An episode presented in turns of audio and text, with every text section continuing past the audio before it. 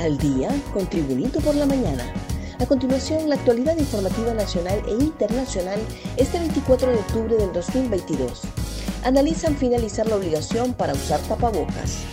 Mientras en Europa y Estados Unidos advierten de la presencia de cinco subvariantes del Omicron, las autoridades hondureñas analizan ponerle fin a la obligatoriedad del uso del tapaboca, el cual quedará a discreción de cada persona como está sucediendo en varios países donde las mascarillas son historia porque alcanzaron la inmunidad de rebaño.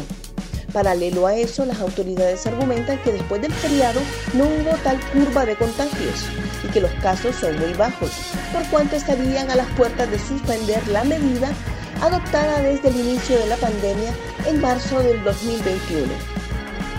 Expresidente Juan Orlando Hernández asegura que la justicia prevalecerá el expresidente Juan Orlando Hernández envió una carta abierta al pueblo hondureño en donde señala que espera que se conozca la verdad y prevalezca la justicia.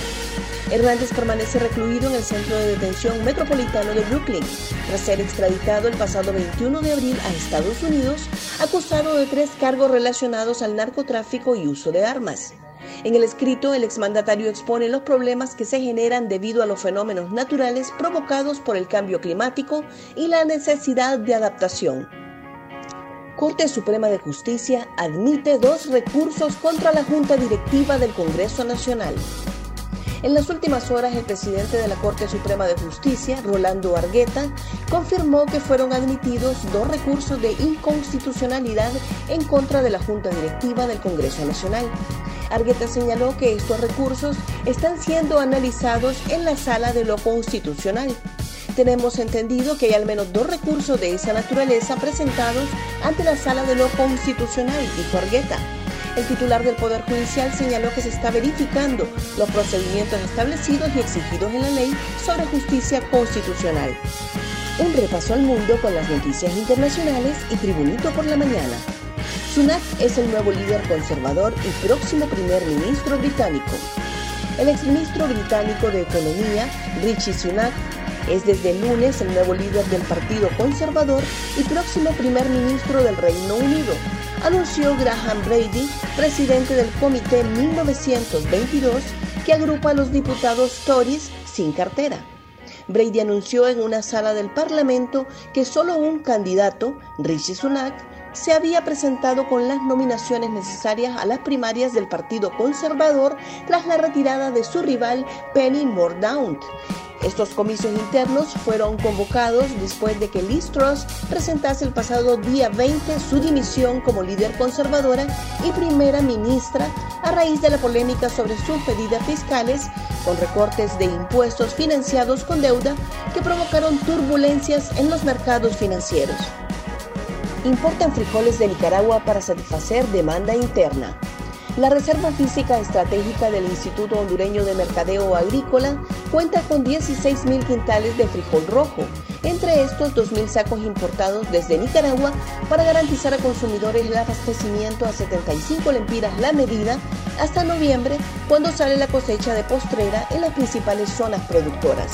El gerente de esa institución, Hernán Ávila, refirió que se descargaron 1.300 quintales de frijol procedente de la zona occidente y del progreso en Lloro y adicionalmente se importaron 2.000 quintales desde Nicaragua. Para hoy lunes se estima la llegada de otros 2.000 quintales de la cosecha nacional para tener disponibles 16.000 quintales.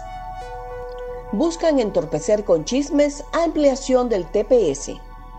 El canciller de Honduras, Enrique Reina, dijo el domingo que un grupo de hondureños que andan en Nueva York, Estados Unidos, entorpecen el futuro del estatus de protección temporal TPS. Los que destruyeron la imagen de Honduras con el Partido Nacional perdieron la cuenta del milenio y tienen un dictador en Nueva York en su infinito egoísmo, en lugar de abogar a favor del TPS, un tema de interés del pueblo hondureño, andan buscando cómo lo entorpecen con chismes y falsedades, escribió el diplomático en sus redes sociales. Asaltantes entran a robar en un puesto de comida en Toncontín. Cámaras de seguridad captaron el momento en que dos hombres y una mujer asaltan un negocio de comida en Toncontín, Tegucigalpa, capital de Honduras. El video se ha viralizado en las redes sociales y en el mismo se puede ver cómo llegan dos hombres armados y comienzan a amenazar a tres personas que estaban comprando. Además, se observa cómo una mujer llega con una pequeña mochila en la que guarda los teléfonos y el dinero que se roban. Los clientes, al no tener otra opción, tuvieron que entregar todas sus pertenencias mientras los ladrones lo registraban y les apuntaban con pistolas. Transporte cancelará pago que editó alzan en tarifas. El Instituto Hondureño del Transporte Terrestre informó a los concesionarios de la modalidad de bus urbano que ya se cuenta con fondos relacionados a la compensación económica provisional para evitar el alza en las tarifas del transporte. El pago de la compensación se ejecutará en las ciudades de Tegucigalpa, Choluteca, San Pedro Sula y La Ceiba, donde ya se recibió de parte de la Secretaría de Finanzas la transferencia de la compensación económica provisional del pasaje a los usuarios. Lo anterior, según las autoridades del Instituto del Transporte, con el objeto de evitar un incremento de las tarifas previamente establecidas según la publicación del decreto número 78-2022. Gracias por tu atención. Tribunito por la Mañana te invita a estar atento a su próximo boletín informativo.